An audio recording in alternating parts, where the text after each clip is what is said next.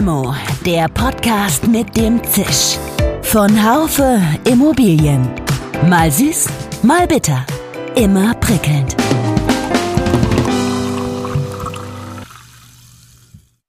Herzlich willkommen zur neuen Folge von Limo, dem Podcast der Immobilienwirtschaft. Der Gedanke des Building Information Modeling lässt mich nicht los und klingt für mich nach wie vor höchst verlockend. Es gibt ein einziges Datenmodell von der Wiege bis zur Bahre einer Immobilie. Egal, welche Informationen ich hinzufüge oder welche ich herausziehe, immer ist alles dran, alles drin. Und immer sind alle Prozessbeteiligten ihrer Rolle entsprechend up to date. Doch das Modell hat auch seine Tücken.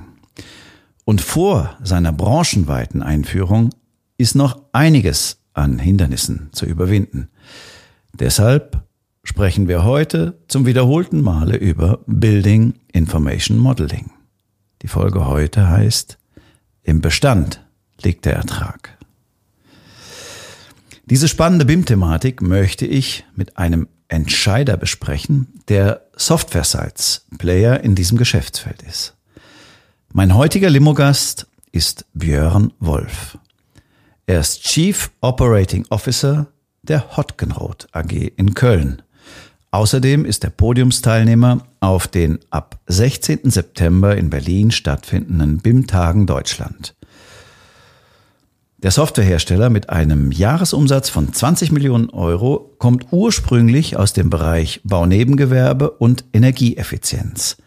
Er ist seit 1996 am Markt, seit 2005 verstärkt mit Neuentwicklung.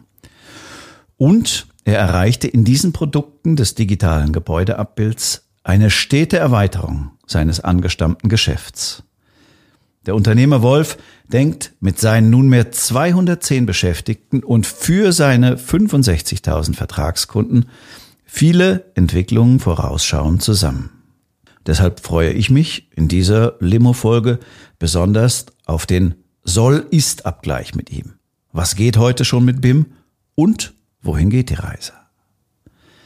Mein Name ist Jörg Seifert. Ich bin Managing Editor des Fachmagazins Immobilienwirtschaft. Gute Ratschläge für die Schublade. Oder echten Impact. You decide. Als Real Estate Consultant bei Dres und Sommer beraten Sie unsere Kunden kompetent und umsetzungsorientiert. Jetzt bewerben unter dreso.com slash Karriere im Real Estate Consulting. Hallo, lieber Herr Wolf, nach Köln. Hallo Herr Seifert, Grüße zurück nach Freiburg. Ja, danke. Ja, da wissen wir ja, wo wir uns befinden. Und trotz äh, Remote Work und so weiter haben wir die Städte treffsicher genannt. Das ist ja toll, weiß man ja nicht immer, wo wer gerade von mhm. wo zu Hause arbeitet und so. Wie geht's Ihnen? Ja. Mir geht's sehr gut. Danke der Nachfrage. Ich sitze in einem klimatisierten, ruhigen Raum. Äh, was, was kann ich mir mehr wünschen beim Remote-Arbeiten? Ja, ich habe auch die Klimaanlage an, obwohl es heute schon nicht mehr so heiß ist. Aber ähm, hatten Sie heute schon einen digitalen Gebäudezwilling vor Augen? Tatsächlich ja, beim Raumwechsel mit meiner Kollegin. Das heißt, hier war vorher eine Schulung drin, wo es genau darum ging, aus alten Grundrissplänen einen, in Anführungszeichen, neuen Gebäudezwilling zu erstellen und weiter zu verwenden. Okay. Ähm, ist BIM, also so würde ich gerne mal unser Gespräch anfangen, eigentlich mehr als ein populäres Schlagwort für eine Marketingstrategie. Hat das auch einen praktischen Nutzen?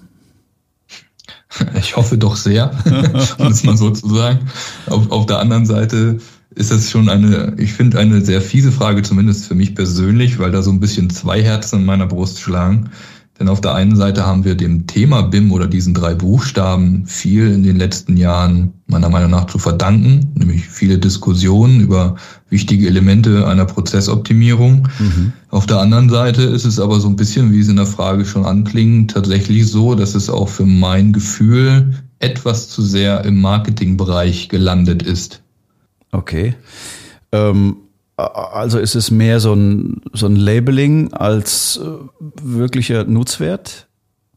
Nein, das würde ich jetzt, das würde ich jetzt so nicht behaupten wollen. Okay. Aber die, die, die, die Kernbotschaften, die werden, die werden häufig vielleicht ein bisschen zu, ja, vielleicht schon zu aufgebauscht gesendet und zu umfassend. Denn ähm, wir wollen ja im Endeffekt eine Beschleunigung von bestimmten Prozessen erreichen, ob das nun gerade im, im Bausegment ist, ob wir ein neues Gebäude konstruieren oder jetzt im, im politischen Sinne eine schnelle Energieeffizienz erreichen durch Maßnahmen. Und wie wir das anhand von einheitlichen Daten eben schaffen, damit eben alle Projektbeteiligten informiert sind oder eben passgenaue Entscheidungen treffen können, ähm, das wird manchmal zu, zu global galaktisch, sage ich immer, beschrieben, anstatt die konkreten Anwendungsfälle wirklich zu definieren, aus meiner Sicht. Okay, dann, dann werden wir doch mal konkret. Äh, BIM im Bestand ist ja heute unser Thema, deswegen bin ich auch auf Sie zugekommen, weil äh, Sie da Praxiserfahrung auch mit Ihren Softwareprodukten haben. Also mhm. welche einheitlichen Daten benötige ich denn für die unterschiedlichen Draufsichten auf mein Immobilienunternehmen? Ja, das ist eine sehr gute Frage, denn die Antwort äh, kann theoretisch so divers ausfallen, wie wir äh, Menschen auch divers sind.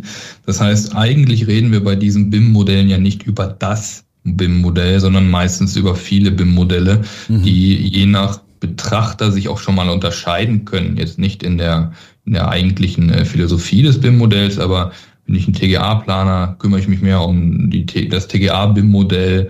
Äh, bin ich jetzt ein Architekt, habe ich vielleicht sogar noch ein bisschen andere Sicht. Das heißt, theoretisch gibt es eine vielfältige BIM-Modellanzahl. Im Grunde, das, was wir über die Jahre entdecken durften und mussten, ist eben, dass es Überschneidungspunkte von vielen Betrachtungsweisen gibt, zum Beispiel innerhalb, ich nenne es jetzt mal der Gebäudegeometrie. Mhm. Also wenn wir so ein Geometriemodell uns vorstellen einfach, dann ist die Geometrie ja unabhängig der tatsächlichen Betrachtungsweise eigentlich immer gleich. Erst später kommen dazu Normen, die vielleicht sagen, wenn ich eine Wohnflächenberechnung äh, brauche, dann mache ich das nach 276 und ähnliches und mhm. verwende andere Parameter darauf. Aber der Kern des, der Gebäudedaten bleibt ja an sich gleich. Und das ist genau auch der Punkt, wo man dann ansetzt und überlegt, welche Datenmengen brauche ich denn für mehrere Sachen als eine Betrachtung und wie kann ich die später miteinander dann auch gut kombinieren. Okay, das sollte man sich äh, anfangs überlegen und äh, das ist dann auch je nach Teilbereich, wo man äh, das jetzt einsetzen will, unterschiedlich. Also wenn wir jetzt mal, was weiß ich, ein Fotoaufmaß vom Dach nehmen, ja, das ist äh, sehr nutzwertig. Äh, man weiß, wie viel Dachfläche man hat, vielleicht wie viel Regen da abläuft und wie viel äh, Photovoltaikanlagen da drauf passen. Dann kann man ausrechnen auch noch und messen später, was an Energie produziert wird und das auch noch einpreisen. Also so aus mehreren Welten Informationen zu verknüpfen. Das ist doch, finde ich, als journalistischer, fachjournalistischer Betrachter des Markts ein sehr konkreter BIM-Nutzen. Also Scannerdaten, Energiedaten, kaufmännische Daten. Warum mhm. wird das noch so wenig praktiziert? Ich, ich glaube tatsächlich, dass das liegt vor allen Dingen an dieser, an dieser Use Case, sagt man ja immer so schön, an der Use Case Kommunikation. Was kann ich denn tatsächlich mit diesen Daten und äh, darauf aufbauenden Produkten tun? Für uns war das auch ein sehr, sehr langer Weg, ein, ein, wir nennen es hier intern Datenmodell zu beschreiben, das sehr, sehr viele Dinge miteinander verknüpfen kann. Sie haben jetzt gerade gesagt, Scannerdaten oder äh, ne, Energiedaten. Mhm und darauf eben Anwendungen zu schreiben, die dann in dem Moment, wo jemand ähm, quasi diese, diese, diese Information dann braucht, also das I im BIM ist ja so eigentlich das, das Wichtigste, finde ich immer, dieses Informa dieser Informationsgedanke, weil bis zu einem bestimmten Punkt sind es immer nur Rohdaten und ich glaube, die, die wenigsten von uns können Rohdaten lesen erst mit einer menschlichen Komponente, also es muss nicht der Mensch selbst sein, aber es kann ja Know-how sein durch einen Algorithmus oder sowas, werden ja erst wirkliche Informationen daraus für uns, die uns etwas sagen oder auch nicht, im Guten wie im Schlechten. Und das zu machen, ist in der Technik gar nicht so simpel, erfordert ja. viel Arbeit. Und die Menschen, die es dann anwenden sollen, die, die, die brauchen natürlich diesen konkreten Bezug zu der Tätigkeit. Also in Ihrem Beispiel, ich mache das Foto vom Dach und ich möchte darauf eine PV-Anlage planen. Der, der Kunde von mir möchte wissen, wie viel kann da später runterkommen, wie sieht das vielleicht aus. Mhm. Äh, aber auf der anderen Seite dann diesen Schritt noch weiter zu denken und zu sagen, wenn ich das jetzt so mache und die Daten aufnehme, kann vielleicht später jemand anderes diesen Kunden weiter beraten oder das Projekt bauen, ohne dass der meine Kenntnisse hat. Nur auf Basis meiner Erfassungsleistung. Und wenn ich das schaffe zu definieren und auch weiterzugeben, dann habe ich, also würde ich tatsächlich sagen, diesen BIM-Gedanken gelebt, weil dann werde ich auch Mehrwerte erzielen können. Mhm. Ob wir es dann BIM nennen wollen oder nicht, das, ähm, das okay. überlasse ich jeden frei. Ne? Ja, alles klar. Ich meine, rund um die Gebäude und in jedem existierenden Gebäude, ja, da gibt es ja auch schon ganz viele Daten. Ja, es gibt irgendwie gibt es Gebäudedaten aus dem CAD, es gibt äh, Heizungsdaten, es gibt von der TGA gibt es Daten, es gibt Daten aus dem ERP-System und sowas. Und doch, wo, obwohl man so viele Daten hat, hängen die nicht alle zusammen und man sagt so, 90 Prozent der Daten sind heutzutage ungenutzt. Aber wenn das so mhm. ist, ja, wirklich, ich weiß nicht, ob Sie das bestätigen können aus Ihrer Erfahrung, mhm. dann müssten doch, also Datenwertschöpfungsmodelle, das müssten doch totale low-hanging fruits sein. Also was man ganz leicht sich aneignen kann. Also wo darf der Kunde bei sich anfangen, diese low-hanging fruits zu pflücken? Ja, das, also so ein bisschen, ich kann das bestätigen mit diesen, ja, 90 Prozent, da kann man sich je nach äh, Fall natürlich dann über die, die Prozentzahl streiten. Es gibt da so einen, so einen Themenkomplex, im, äh, wenn man da im Netz ein bisschen schaut, dann, dann steht da oft sowas von Dark Data. Ein bisschen mhm. dieses Eisbergprinzip, ne? Wir kümmern uns nur um die sichtbaren 10 Prozent und der Rest ist irgendwie so ziemlich ungenutzt oder steht nur in der Sicherung zur Verfügung und verschwendet nebenbei auch, übrigens auch jede Menge an Energie, weil das sichern wir ja alle tagtäglich dann auch weg, ne? Oder haben es in der Cloud oder ähnliches. Und ich tatsächlich, wenn ich es versuche, äh, wirklich zu nutzen, auch im unternehmerischen Denken, dann würde ich natürlich immer da anfangen, es zu nutzen, wo wir zum Beispiel auf einen menschlichen Fachkräftemangel hinauslaufen, den wir ja okay. haben in Aha. diversesten Gewerken und Planungsabteilungen. Äh, da zu überlegen, welche Prozesse gibt es dort eigentlich, die immer im Verhältnis relativ viel Zeit des Projektes benötigen. Also, mhm. ähm, und wenn ich so einen Prozess gefunden habe und da weiß, auf welchen Daten der quasi beruht, dann kann ich da eigentlich konkret tätig werden, zu sagen, hier kann ich entweder meinen Prozess beschleunigen, das wäre so der erste Ansatz, okay. ja oft kommuniziert wird, oder aber ich stelle fest, dass ich mit den Informationen, die ich durch diverseste Betrachtungen erfasst habe, später was ganz Neues machen kann. Ähm, also ich würde das immer so ein bisschen unterscheiden. Also Prozess optimieren ist so eine Tätigkeit, die werden wir nie verlieren über unsere Berufsleben hinweg.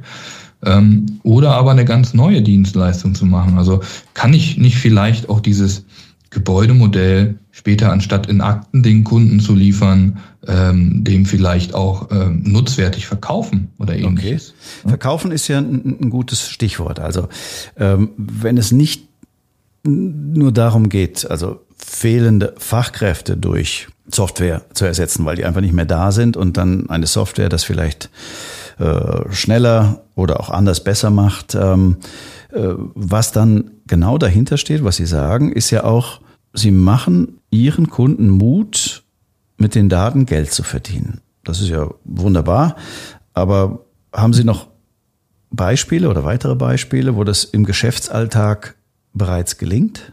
Ja, sicherlich.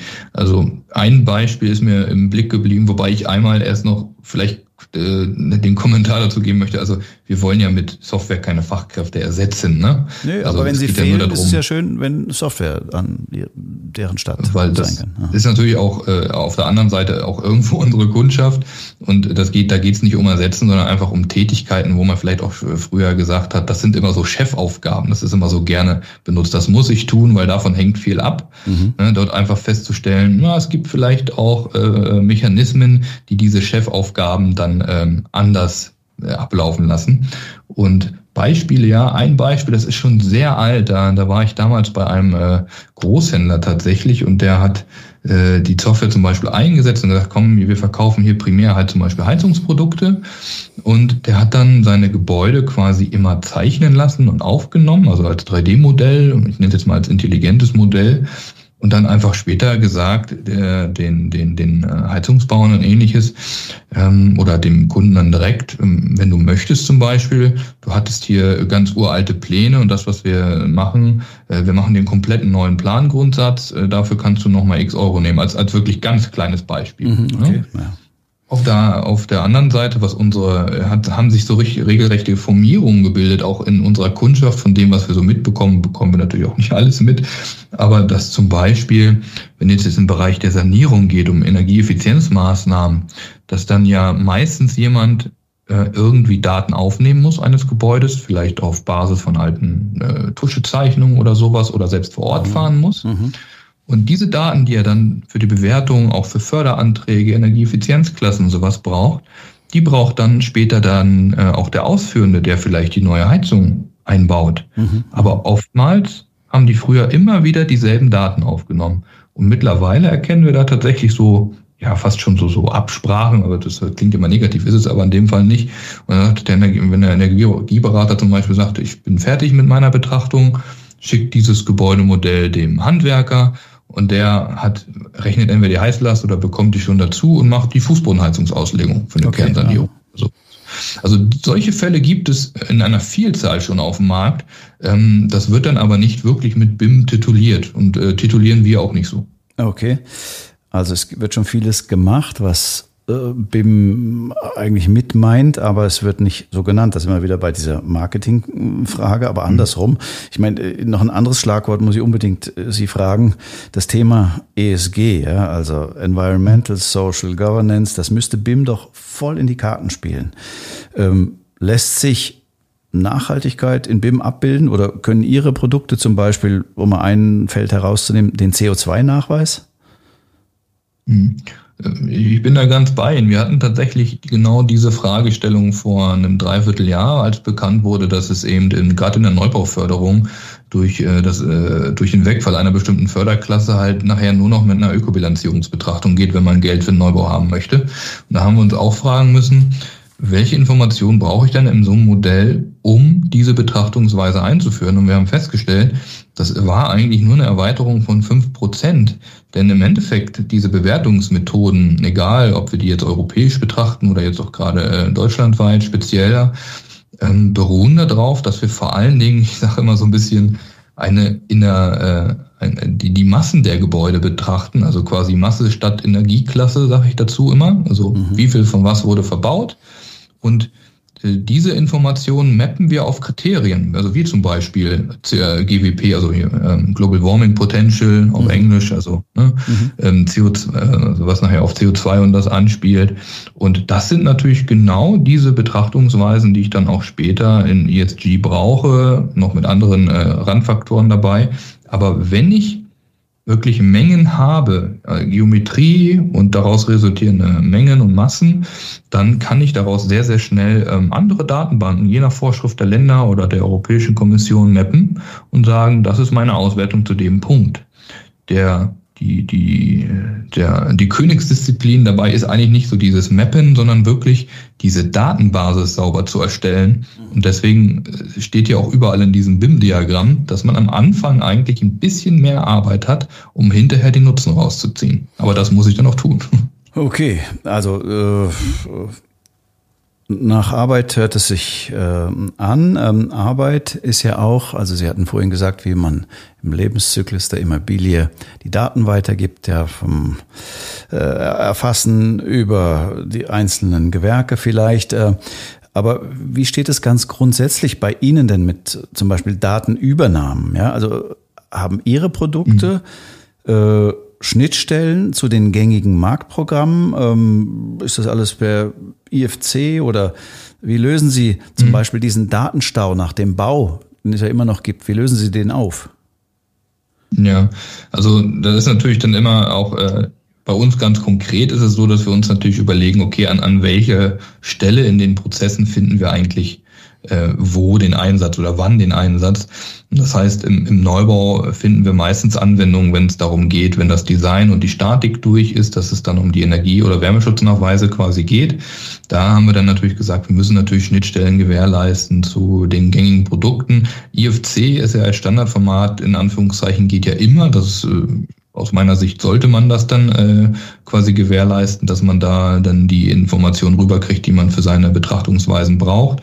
Auf der anderen Seite haben wir dann aber auch gesagt, okay, jetzt zum Beispiel zu äh, Anwendungen wie einem Revit oder einer Allplan machen wir auch eine Direktschnittstelle, weil man eben auch schon festgestellt hat, es gibt trotzdem auch Unschärfen innerhalb dieser IFC-Modelle. Mhm. Und ähm, deswegen ähm, versucht man da natürlich ähm, die Wege, die am zweckmäßigsten und am meisten verwendet werden, dann auch irgendwie zu bedienen.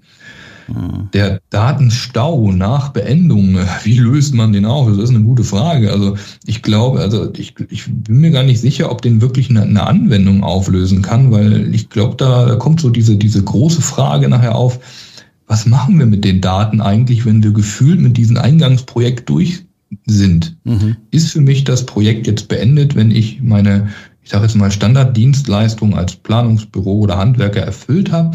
Oder möchte ich damit noch weitergehen? Möchte ich nachher Daten abtreten oder nicht?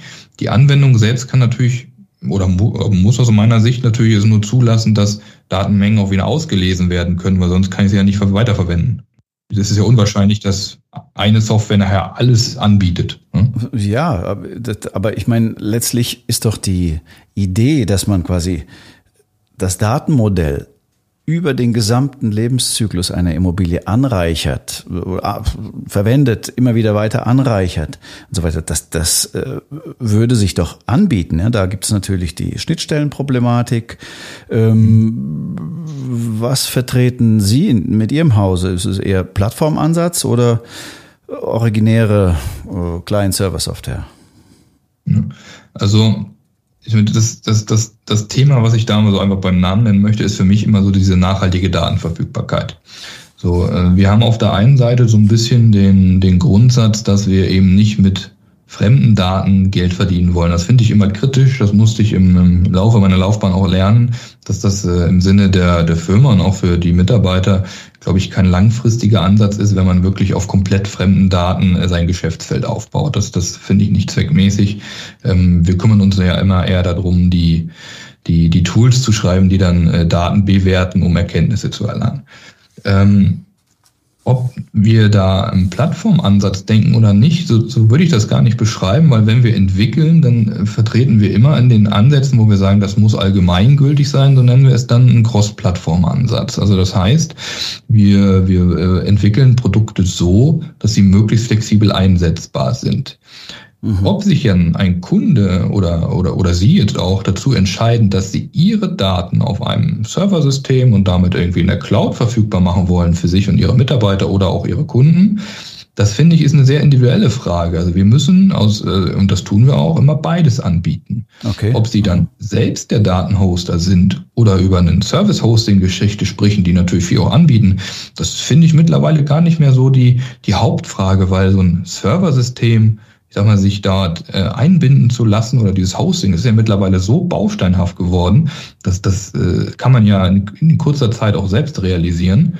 Ähm, das ist dann ja einfach nur eine Dienstleistung, zum Beispiel von einem Softwarehaus zu sagen, ich biete Ihnen auch noch eine Plattform, da können Sie das und das machen. Mhm. Nur ähm, wir versuchen das immer so zu steuern, dass wir da zu keinem Zeitpunkt diese Datenabtrittsfrage stellen. Ne? Also okay. das heißt, Aha. Wer, wer, wer ist Besitzer, Besitzer der Daten? Sie hatten gesagt, eben, Sie wollen nicht mit fremden Daten Geld verdienen. Wer, wer ist denn in Ihren Geschäftsmodellen Besitzer der Daten? Sind das Sie, der Kunde, da, der, der Kunde des Kunden?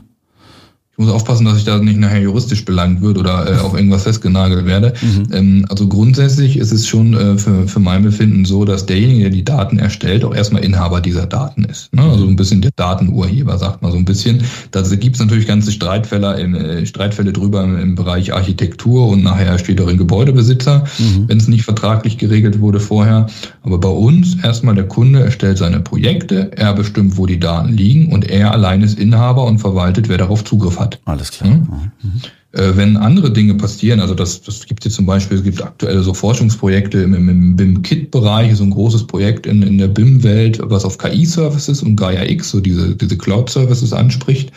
Da ist es zum Beispiel so, wenn wir da Daten benötigen, dann fragen wir, ne? dann kommen Abfragen in der Software oder per Mail dann an die Kunden, mhm. dürfen wir die Gebäudedaten anonymisiert quasi für dieses KI-Training benutzen. Mhm. Aber ansonsten für mein Fürbefinden sollte immer der, äh, der Datenerheber oder Erfasser eben der auch dieses Datenurheberrecht haben und auch nutzen, weil das ist genau wie sein Personal ähm, ein, ein äh, eigentlich monetär messbares äh, Objekt und das würde ich auch nicht einfach so rausgeben wollen, wenn ich in der Situation wäre.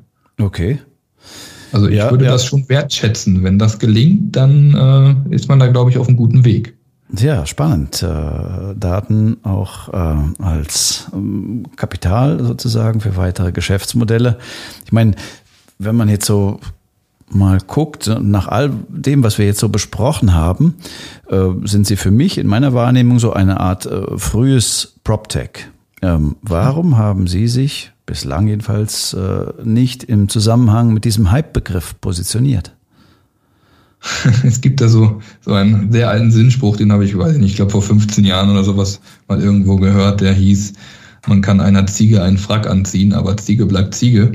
Ähm, das soll jetzt nicht, das soll nicht das heißen, was es vielleicht auf unsere Firma gemappt ist, aber im Endeffekt, ähm, es ist ja genau derselbe Punkt, wo, wo ich eigentlich auch schon gesagt habe durch die Blume, wir machen gar nicht so extrem viel Werbung mit dem Begriff BIM als solches. Ah. Ob ein Produkt jetzt das BIM-Label trägt oder nicht, ähm, das ist mir persönlich gar nicht so wichtig und das ist dasselbe bei dem PropTech-Begriff. Natürlich ähm, kann man das machen.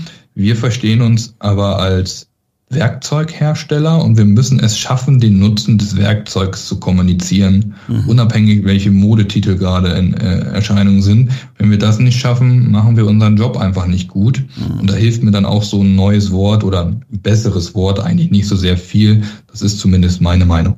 Okay, dann äh, geben Sie uns doch nochmal einen Ausblick. Also äh, das Potenzial vom BIM im Bestand, also Stichwort 90 Prozent der Daten, die auch jetzt schon bestehen, sind ungenutzt und was man noch alles dazu aufnehmen kann.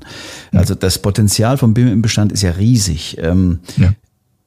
In, sagen wir mal, jetzt noch eine andere Frage. In wie viel Prozent des Bestandes wird denn, sagen wir, innerhalb der nächsten fünf Jahre BIM Ihrer Meinung nach auch wirklich Einsatz finden? Also Sie meinen auch das, was man dann nicht BIM nennt?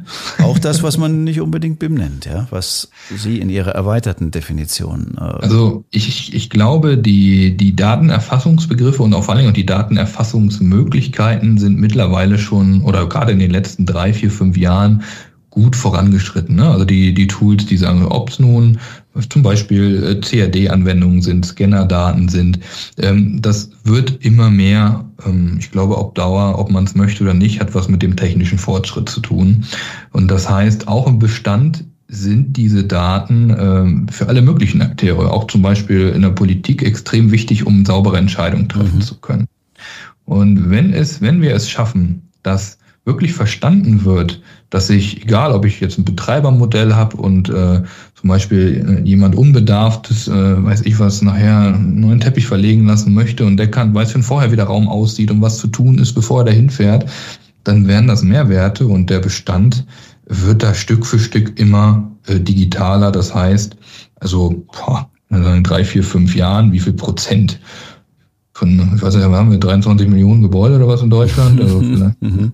ähm, vielleicht so, also wir sollten uns zumindest das Ziel setzen, dass ein Drittel davon schnell digital wird. Okay. Aber das, aber das, ähm, ob das so eintritt, ich bin nun kein, kein Prophet. Okay. Ähm, ich weiß nur, dass die Möglichkeiten da sind und auch schnell genug geworden sind, um das zu tun. In welcher Detaillierungsstufe, das ist dann die Frage. Ah, okay. Ja, äh, super, äh, schönen Dank. Also ein Drittel des Gebäudebestands sollte sich bis dahin vielleicht äh, mehr digitalisiert haben. Das ja, wird auch sicherlich passieren. In welchem Umfang, das werden wir dann erleben, wenn wir den Markt hier jetzt noch weiter verfolgen. Ähm, wir kommen jetzt schon zum Ende dieser Limo, dieses hm. Podcasts, und da gibt's immer noch eine Personality-Frage. Ähm, Herr Wolf, wir geben Ihnen eine Limo aus Mit wem würden Sie diese gerne trinken und warum? Also wenn Sie, wenn Sie mir zwei Limos geben, dann würde ich A sagen, äh, ich habe einen zweieinhalbjährigen Sohn, der freut sich immer sehr darüber, wenn er mal nicht Wasser oder Tee bekommt. okay. Ähm, das heißt, in dem Sinne wäre schon mal eins. Ansonsten äh, für jemanden, den man kennt, tatsächlich würde ich gerne mal persönlich äh, treffen und mit dem auch eine Limo trinken. Das wäre Harald Lesch. Ich, be, ich bewundert es immer so ein bisschen äh, die Person, äh, Persönlichkeiten, die komplizierte Dinge einfach erklären können. Das ist für mich immer ein Ansporn, auch weiterzumachen. Ja, schön. Vielleicht hört das ja und da ergibt sich dann ein Treffen. Und wir sind dann äh, mit der ähm, dann lade ich herzlich ein, genau. Zugegen, genau, alles klar. Ja, schönen Dank, Herr Wolf. Äh, danke für Ihre geteilten Einsichten und auf Wiederhören. Ja, danke, hat Spaß gemacht. Vielen Dank Ihnen auch. Ja, wir sehen, der digitale Gebäudezwilling nimmt bereits in einigen Bereichen Form an. Doch läuft er nicht unbedingt unter der Bezeichnung BIM. Deswegen fand ich heute besonders spannend ähm, die Aussagen, dass im BIM das Wichtigste sei, erstmal die Rohdaten lesen zu lernen, ja. Und dass man auch einen Bereich, den man Dark Data vielleicht nennt, mal beleuchten solle. Und dann kann man mit leicht, äh, leichter Hand äh, Prozesse beschleunigen oder einen neuen Prozess einführen und äh, ja, und dann fand ich auch noch sehr, sehr spannend, dass es äh, auch in der Datenverfügbarkeit den Begriff nachhaltig gibt, nämlich die nachhaltige Datenverfügbarkeit, dass die gewährleistet sein soll und dass man nicht sein Geschäftsmodell darauf bauen sollte, mit fremden Daten Geld zu verdienen. Vielen Dank fürs Zuhören, liebe Limo-Fans. Ich hoffe, Sie hatten auch diesmal einige Aha-Momente. Limo macht nach dieser Sendung eine kleine Sommerpause. Ab dem 29. August gibt es unseren Podcast wieder auf allen gängigen Kanälen. Nutzen Sie doch die Zeit zum Nachhören der verpassten Folgen. Wann immer Sie wollen unter podcast.haufe.de. Mit großem Dank auch an das gesamte Team vom Marketing bis zur Regie und Technik verabschiede ich mich vom Limo-Mikrofon. Tschüss und bis zum nächsten Mal. Ihr Jörg Seifert. Schön, dass Sie dabei waren. Bis zur nächsten Folge von Limo, dem Podcast mit dem Zisch von Haufe Immobilien. Um keine Folge zu verpassen, abonnieren Sie doch einfach den Podcast in Ihrer Podcast-App.